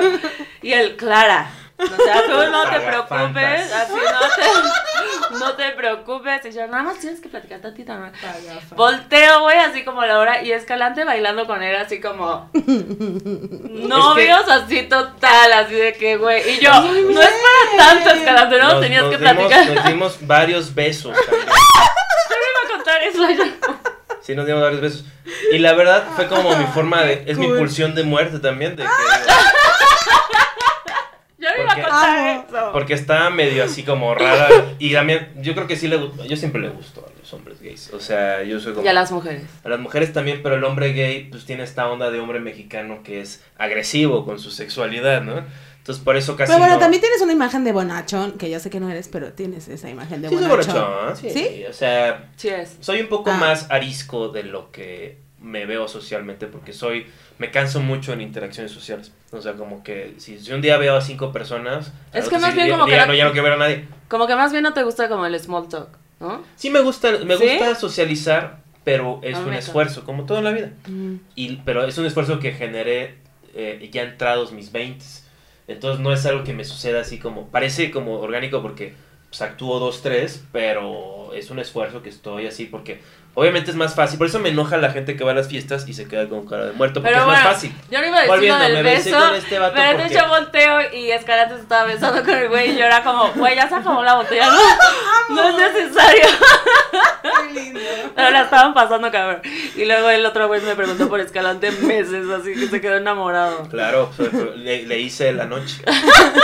Pero Y se regresa. Ahora sí que parte de la cosa loca es que sí me ha pasado. O sea, a mí sí me ha pasado que en un bar, una chava que acabo de conocer, me ha pasado una vez que me da unos besos así. Mm. Y este, y, y ser bonachón, pues me ha dado ese tipo de experiencias así. Porque era clásico. Era como ese, siempre es el pimponeo. Claro. es- o sea, que es, estaba un güey culero, este, tirándole la onda a esta chava. Y la chava, para que se diera cuenta el güey culero que no iba a suceder, Claro, se fue contigo. me dio unos besos a mí. Como que me estaba haciendo así como, ya sabes, ¿no? Como que te ven la boca, te hablan, te hacen así, te perdón. Este, No puedes tocar. Y yo así de, sí me puede tocar. Ah, no. Respetamos a Inés. Sí, claro, por este eso es un lugar Ah, sí, feminista. cierto. Este es un lugar feminista. Perdón y de nada. Este, lo hiciste muy bien. y, y, y, y- y dije, esta chava, ya, ya, ya estaba, ya tenía como 33 años, dije, ya sé cuando esta chava quiere besarme. Ah. Entonces puedo así. Porque ya tenías 33 años. Sí, ya, ya. obvio, ya, ya, ya, no sé. ¿Cuántos años tienes? Tengo 36. Es de nuestra generación. Sí, es de mi edad. 8-4 para siempre. Ujú, Yes, yes. el mejor año. Este, pero, y sí, o sea, como, sí, como que, y como que suceden esas cosas, y me acuerdo de todas las veces que salía hacia un bar, y sí salía como en mis 20 de... Jamás, Jamás. No hubo besos. jamás. Entonces tú, tú le diste chance a este güey, así como, va. Sí, le regresé, o sea, dije, mira, a mí no me cuesta nada, Ahorita está costando una botella. exacto, estamos chupando, este, me Ah, estoy bueno, no saben, no saben cómo me reí. o sea, me Además reí de que sabía como que le estaba sacando de onda al, al pagafantas, entonces también eso me agradó. Sí, me agrada Ángel y yo platicando. Sí, porque sí. pues, era mi reizazo, obviamente. Un saludo, Ángel. eh. Ángel, gracias por esa botella de tequila. Muchas gracias. Espero ¿Y lo hablaron espero después? No te haya costado o sea, demasiado. ustedes lo hablaron después, es como de, no mames, güey, ayer. Escalante y yo, Ajá. sí, pero yo dije como, yo no, nunca voy a compartir no esa experiencia. Creo que lo conté en el Super Show. Lo, Lo conté en el- contaste en el Ah, Super sí. Show. Lo mantenía en el contenido exclusivo. Bueno, ya la gente que no pagó ya Pero sabe. le, le inventé cosas para que. Ah, ya, de que hubo sexo y todo el... Este. sí, No, solo hubo Te, besitos, solo hubo te omitió a ti, dijo, no, fui, no, fui, Ajá. con, fui con Alex. Eso fue lo que le dio vergüenza. Ay, sí, tú, tú revelaste que, o sea, pero yo no dije ningún nombre. Pero no, estuvo muy chistoso. Y la verdad es que eres de los pocos comediantes hombres, Ujú. Eso sí, eh, que eres muy respetuoso, que siento que das un chingo de oportunidades, o sea, no... Pues no, no creo que seas una persona que nada más estés pensando en ti y que y tú recibir nada más. Y yo creo que ahora que te vulneraste, por eso recibiste tanto amor, porque fue... Y la gente no tiene nada que hacer también. Y hay pandemia, obvio. y- y- Pero sí, gracias, gracias que lo dices. La verdad, este, eh, yo creo que he sido una persona muy egoísta, lo sigo siendo.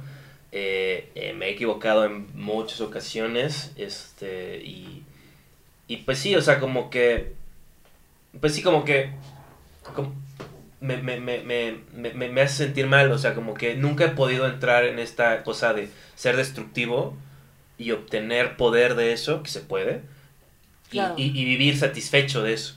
O sea, soy como demasiado cristiano, supongo, aunque no soy muy de creer en Dios, ya habíamos hablado de eso, este, pero sí me, o sea, como que parte de mi ansiedad es eso, de que siento que debo algo, ¿no? O sea, siento que salí de, esa, de esta interacción debiéndole algo a esta persona y me quita mi tranquilidad y me siento mal y sé que está mal y lo siento dentro de mí y cada vez creo más en cosas como el amor, aunque suene como muy hippie, sí creo que tal vez sea posible, ¿no? De todas las cosas que no podemos medir, tal vez el amor sea una fuerza aglutinante de, de personas que tiene un poder constructivo más allá de cosas cursis, o sea, es una forma de estar juntos sin destruirnos. Y si alguien se destruye, se destruye por amor, se autodestruye para, como Jesucristo. ¿Te, te- te- te has- oído la buena nueva?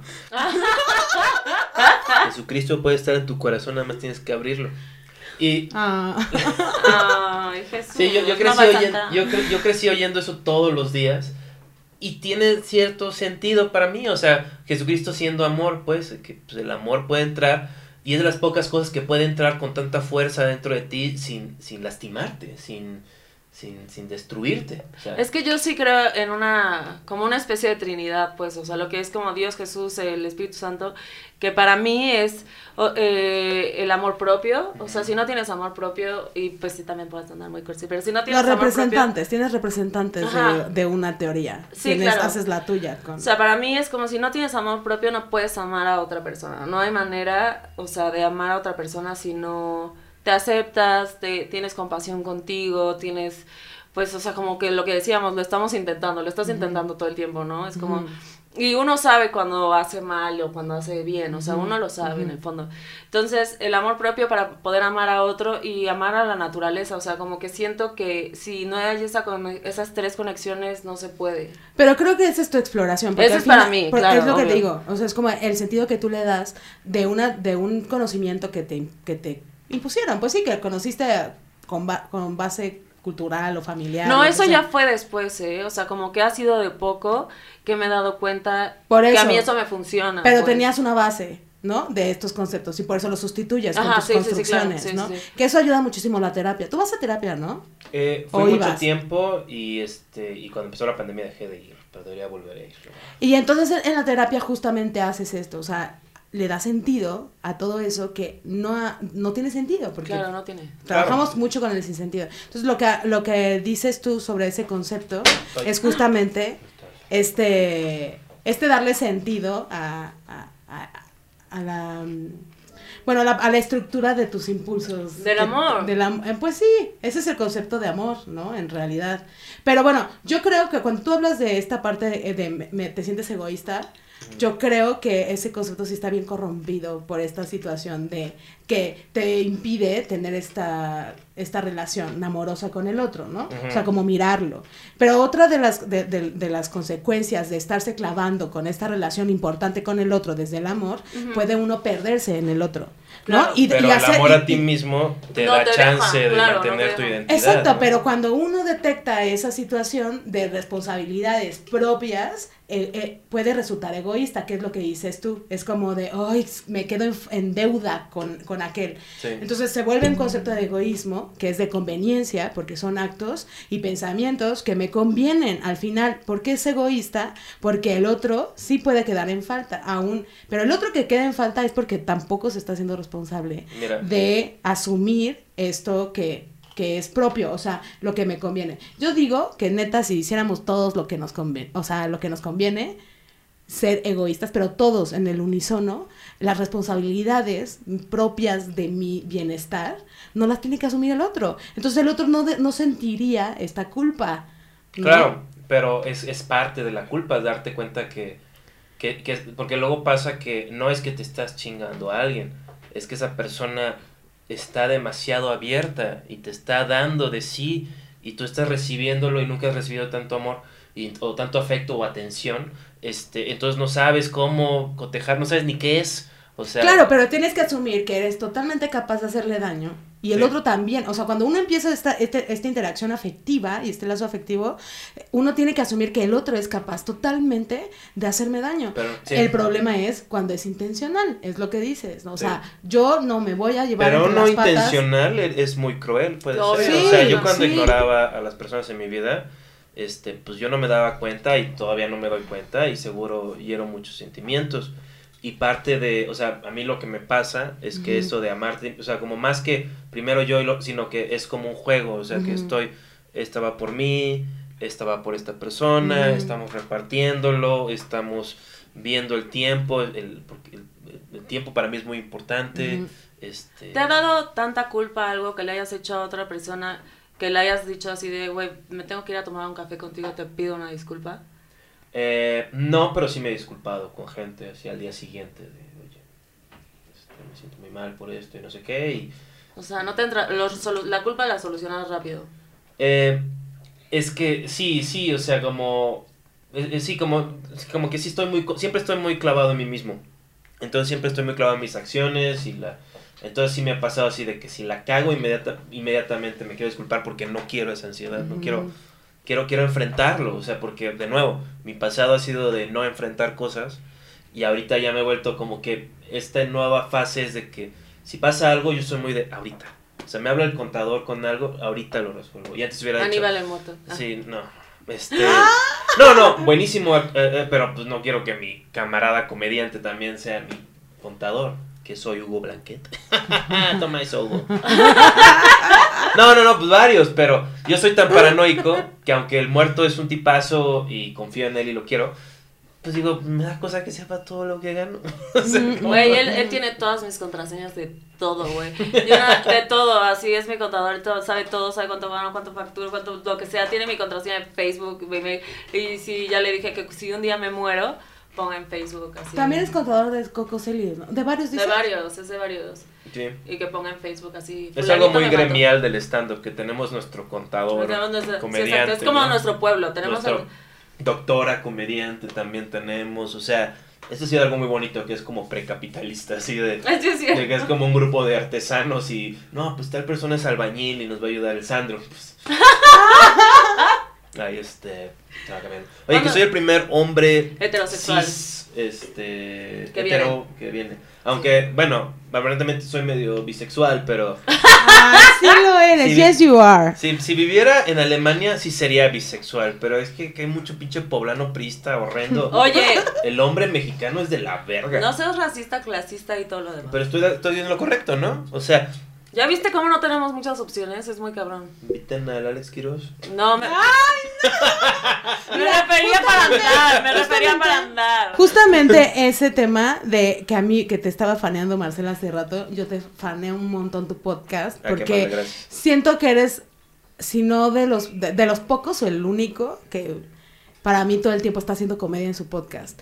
Y por ejemplo, hablando de Alex Quiroz, yo no veo nada de comedia en, sus Oh, un programitas. saludo, Alex. Es que es actor. Este. Pero bueno, ¿Y eso qué tiene que ver? él y otros más, él y otros más, ¿no? Pero tú todo el tiempo estás haciendo comedia y, y tienes los ojos de un montón de gente. O sea, a mí- yo a Fran Evia no lo veo. O sea, son- solo estoy viendo a Juan. Pues estoy justamente por- pero porque estás... el- en, en el Super Sí, Show un logro hacer eso porque Fran me está da ese espacio. Ajá, sí, sí, sí. O sea, él, él pone la plataforma y yo brinco sobre ella. Entonces, yo sé que Fran, o sea, algo que pasa mucho en Super Show es que Fran como que quiere poner algo sobre la mesa, ¿no? Dice, ah, y este, y tu proyecto, y yo, yo lo Siempre. interrumpo y digo algo totalmente así y cambio el tema y sé que funciona con Fran porque Fran no me va a, des- no se va a enojar, no, él entiende que estamos como No, súper Pero entiende, hacen lo súper tengo buena entendido. me encanta. Sí, este, Sí, lo hacen bien. Somos muy, este, muy buenos amigos y tenemos muy buena comunicación con los, pues, con la comedia. O sea, como que los dos queremos, o sea, como tenemos tan interiorizada la comedia, entonces entendemos como esas reglas de que, o sea, como por ejemplo, yo le he dado como zapes a Fran, pues unas como cuatro veces, pero en podcast. O sea, pero yo jamás, pues, tú me conoces, o sea, yo nunca soy el güey que llega, "Ay, ¿qué pasa? Y te doy un zape así, o, o algo así, o te aprieto, o te chingo. Odio eso. Pero en el Super Show le pego a la gente porque, pues, es chistoso para mí que exista. Es así como eh, la gente se cuelga y lo tenemos presente, que la gente se suicida. Pues tengo presente que es un pinche mundo violento donde priistas Horacio Almada llega y me da un zape. Me da un zape así en la espalda y yo le digo, no me toques. Ay, güey, bájale. O sea, tú bájale. Saludo a Horacio, yo lo quiero mucho. Sí, yo también lo quiero mucho. En- Pero- En, mi, en mi Comedy Center le- lo menciono y lo y le agradezco porque muchos chistes que dije los, los armé con la influencia de Horacio. Horacio es un- una persona muy chistosa y muy inteligente, muy genial. Este, y, y como que ya vi que mi amor con él es ser honesto con él. O sea, Pero está y chido. no porque- viene de un lugar de que, ay, te voy a chingar y ahora yo estoy arriba de ti, sino que me da risa. Y la verdad, no, no por ser muy priista, pero digo, le conviene, ¿no? O sea, lo estoy mencionando. O sea, estoy mencionando más a Horacio que mi show del 16 y 30 de Ay, 139. Pero tú crees que- Vayan. ¿tú Cuatro crees que- shows. ¿Tú crees que si te mencionan, aunque sea de forma negativa, es positivo? En términos de marketing, Sí. sí. O sea, a menos de que sea como un crimen así de que te exilien de la tribu, este, es bueno. O sea, que digan que fuiste grosero, que digan que fuiste insoportable, que fuiste un mamón, que están hablando de ti, porque luego, porque además siempre lo pongo, si hubiera sido totalmente mamón, pues sí, qué mal, ¿no? Ya nadie me quiere. Pero siempre hay el que responde, no, no era mamón, lo que pasa es que no sé qué, ah, tú eres un culero, y hay... La Es conversación, ese es el, el marketing moderno se trata de mantener una conversación constante acerca de lo que estás haciendo. Y ahora sí que he sido muy afortunado que, y ha sido gracias mucho o casi todo, este, una mitad eh, Laura Feliz y la otra mitad este, Franevia, que Franevia fue el que me invitó a reempezar el Super Show Genial, como no. O sea, pero él es el que se chingó y él su depa lo pone y este y hace lo que Ajá, hace el IT, este, se hace todo, o sea, por eso le digo que es el ingeniero. Este, pero, y, y- y es algo que me, me conmueve mucho y que es interesante que antes no lo veía tan así. Antes era más como yo soy el comediante bueno, todos los demás no son tan buenos. Sigue siendo real, pero ya no sigue siendo, o sea, no es lo más importante. Sí. O ¿Quién es tu comediante favorito mexicano?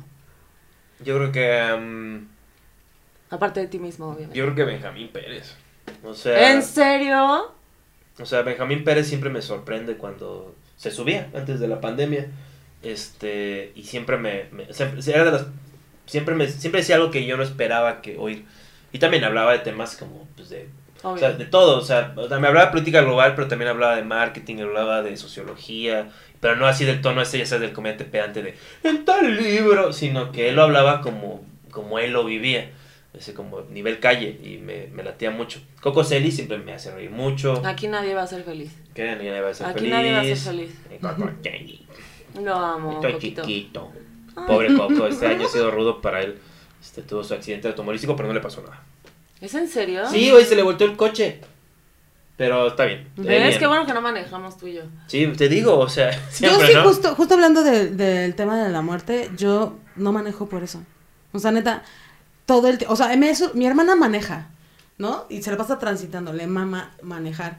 Pero yo cada vez que subo con ella, es un tema. O sea, sí nos hemos llegado a pelear, sí me he bajado de su coche, así literal de... Sí. Mira, la gente usa neta, su yo no me coche como quiero un arma. morir, no me quiero morir y menos por tu culpa, ¿no? Así, neta, no. Y también pa- estar en autopista. Yo vengo mucho a la ciudad y vengo en BlaBlaCar, ¿no? Que es coche. Sí. Y todo el tiempo estoy... Justo con lo que hablabas de la experiencia de, de que se, cuando se pasan en segundos al otro carril en, en sentidos opuestos, Sí, me, me pasó con un tipo en, ¿En un la- BlaBlaCar? con BlaBlaCar. Sí, cabrón. Cero estrellas. Pero muy cabrón, pero muy cabrón. Todo el tiempo era una constante haciendo eso en la federal, ni siquiera en Ay, la de cuota. Entonces todo el tiempo la- lo hacía así. Y la primera que lo hizo sí dije... BlaBlaCar es pedir "Ah". aventón. O sea. Sí, lo sé. A mí pero bueno, sabes el nombre de la persona, con eso a mí me basta. Y el coche y las placas y todo eso. Y bueno, el punto es que Sí, lo, Juan Carlos y yo. el punto es que lo Sí, hizo. Pues soy provincia, déjame en Sí, paz. también, sí. Sí, no, no. Todavía tiene fe. Ya a partir del 15 ya voy a vivir acá, así que no Ah, me voy a arriesgar. A la ciudad de la esperanza. La Gracias. ciudad de la espera. Ya vivía en la de la primavera Sí. y me hizo Mucho daño.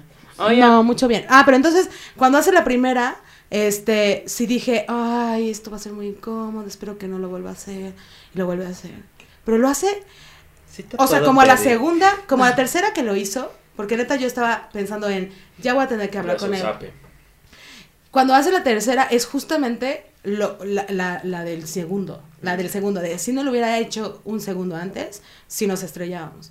Y es ahí cuando ya vamos, bueno, ya vamos llegando y me dice, perdón. O sea, como que ya, pues se baja la de, la de atrás, porque está, venía una señora atrás con nosotros. Y me dijo, perdón, y yo, ¿qué pedo? O sea, yo lo volteé a ver con cara de, ¿qué hiciste? Y el otro, te voy a explicar, o sea, sí hay una explicación. Y yo, y me dice, no lo quise decir porque la señora no se dio cuenta nunca porque venía pintándose y yo, "Mm, yo no la vi.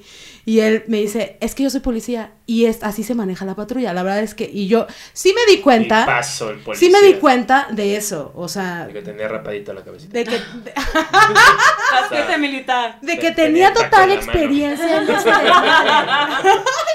qué idiota. Corazón no pagó por los tacos. Me fue a dejar hasta mi casa, eso no se bla bla bla. Y ya, pero bueno, era la recompensa, ¿no? Después de haberme ¿No te tiró enfrentado a la la vida. No. No. ¿Nunca, Eh. nunca te tirado la onda a tu BlaBlaCar? No. ¿Nunca le has tirado tú la onda a tu BlaBlaCar? ¿Te ha tocado guapos? Un buen. ¿Y por qué Un no, buen. les, este, no te late? No, Ok. porque Bla, no- bla, car. Es que yo sí tengo pulsión de muerte, o sea, yo sí, como que situaciones extremas donde no sé qué va a pasar y el caos va a entrar a mi vida, me emocionan bastante. Entonces como que me las, me las, me las doy así como, esto va a estar muy crazy, va. Pues seguramente hay algo de eso. o Yo sea, soy final- súper así también. Ay, y tú, ya sé. Sí, tú. Y mira. Oye, a ver, última pregunta. Si te tuvieras que morir. Ah, mañana, Tengo que morir. o sea, te vas a morir, pero si tuvieras que morirte mañana, Sí. ¿qué son de las cosas que te gustaría hacer antes de morir? Me gustaría echarme 10 años de... carrera- Mañana. De corre- ah, mañana. Mañana. mañana es muy poquito, ¿no? Bueno, tienes Es que una semana. Le estás diciendo, Una ¿qué haría? ¿Qué sería todo lo que quisieras Bueno, hacer? Ajá, si tienes un día, ¿qué harías? Una Pero semana. Una semana, te doy una semana, pues. Es ir a ver a mis papás, decirles que los quiero, abrazarlos, este, igual, este, a la gente. Yo creo que sí, dedicarme a decirle a la gente que quiero en mi vida, que los quiero. Y este, y sentirme bien, o sea, lo que hago ahorita. O sea, yo, eh, más o menos lo mismo, o sea, como que yo soy muy, me lo inventé, o sea, no sé si ese sea el término, pero digo que soy esencialista. Y digo, hay cosas que son esenciales y creo que aplica de todas formas, o sea, de, sí, de ser- que la gente que quieres trata de comunicárselos de alguna forma. Este, la- las cosas que, si te sientes mal, averigua cómo sentirte mejor, es importante. ¿Cancelarías tus shows? Eh, no, yo creo que daría unos shows. Sí, obvio, dar show. Sí, claro, o sea, daría mis shows, eso sí, no aguantaría mamadas del tabernero. Este, sí, eh, va a haber un pinche malabaristas y un pinche y mago. Digo, güey, me quedan tres días de vida, pinche puti, güey. Y sacarías una foto como la que sacaste ahora y decir, ya me voy a morir, vayan a mi show, o sea, harías el mismo marketing. Este, pues no sé si iría, no sé si haría marketing de que me voy a morir, la verdad. ¿Grabarías tu Igual último podcast ¿qué? en Super Show? Sí, yo creo que grabaría algo tal vez con el Fran ahí así de que ya se acabó. Y. O sea, te despedirías eso. Y me despediría. Creo que soy muy, soy muy conservador, o sea, soy de muchas ideas. Yo, yo soy muy crédulo de ideas tradicionales que a mi parecer tienen sentido. Tener buenos modales, despedirte de la gente, comunicarte claramente. Y suenan como de pues, autori- como lo que te diría tu padre antes de darte un zape, ¿no? Pero sí les veo valor y me han servido mucho. O sea, en el fondo sí eres priista. Sí, yo creo que soy un priista conservador. Sí, de hecho, antes ya de terminar, Soy un priista tropical. el, el otro día le escribí a Juan y todo, y al final le pongo, bueno, te quiero, Juan. Y se tardó unos minutos. Y yo pensó. veía que estaba en línea. Y No, le me- voy a mentir, dice Y Juan. no me contestaba, y yo, Pero que te, sí te lo regresé. y porque puse Juan, y yo también, y yo, qué bueno. Sí. Ya te había tardado. No, no pero te- fue el yo Te también. lo puse, te lo- no te lo puse después de Juan. Pusiste, Fue el clásico, yo a ti. Sí, Ah, como Qué horror. TQM. No, M no, TQ. TQ. T. Ya, fue La- todo. La pura Q. La pura Q. QMT. Me pusiste. Muchas mucho gracias por venir, Juan. Gracias, No te mueras por Gracias. aquí, este, ¿no? Pues a ver qué, cómo me va a quedar afuera. Este, muchas gracias y mucho gusto. Este, Igual. gracias también, este, Mariana. Mariana. Ay, no, ay, no, qué educado, ¿eh? Qué prista. Pero sí, sí, me, me hizo, este... Eh, dilo dímelo tú, ya. dilo tú. Igual, ya. soy como el socotroco. Igual lo entrevisté y al final no se sabía mi nombre. Dije, hijo de tu puta madre. Pero, Karma. Karma, sí, se me regresó. karma. Antes pues de no te tiempo. mueras nunca, puto genio. Claro, gracias. Este, Di Sí, eres un di puto genio, shows, para mí sí. Eh, 16 ¿Cuándo sale esto? Ma- el miércoles, El mañana. mañana. Entonces, Jueves. 16 de octubre le abro a. Fran en Toluca. Boletos todavía disponibles en Boletia. No, pero el show de Eh, después este, tengo el, el, culera. el 5 de noviembre en la Caja Popular. Es jueves. Y luego tengo dos esos Tú shows. solo, es tu show. es mi show. Y dos shows, dos, van a ser lunes, porque son como que mi regreso ahí a, a empezar a armar mi show. Este, pero traigo chistes, está bien armado, va a ser muy personal, obviamente. Este, 16 y 30 de noviembre en el, en el 139, boletos en Boletia. Síganme en Juan Escaliente, en todas las redes. Ah, ya sabes qué decir en todo. No, Nah, pues ya 12 Sí. años de estarle aquí en la fan- faranduleada, ya. no sé, amigo. Muchas gracias. A ustedes. Gracias. ¿Sus redes? Ah, Ah, sí, ¿cuáles son tus redes, Juan? ella la dijo. ¿Ya las dio? Ah, ya, ya, Marce ya, ya, ya. Lecuona, Marce Lecuona. Y yo soy psicomediante en Instagram. Yo nunca digo mis redes porque Mariana Reyes, psicóloga en Facebook. Lecuona está complicado. ¿Quién- ¿Estás, ¿Estás aceptando pacientes? Claro. Ah, pues búsquenla, ven, este, es muy Supo que no me sabía su nombre, o sea, me supo. es Este muy. Tiene, tiene la me está humillando. No, pero es que, es que fue así todo muy rápido. Nos entramos en el flow y no quería romper el flow. Sí, claro. Te dije ella es Mariana. Es psicoanalista. Sí, pero fue todo al mismo Tiene tiempo. 36 años, es soltera. Te dije todo, Me ella. acaban de asaltar, o sea, ¿Cuándo estaba me todo- eh, Adiós. Bye.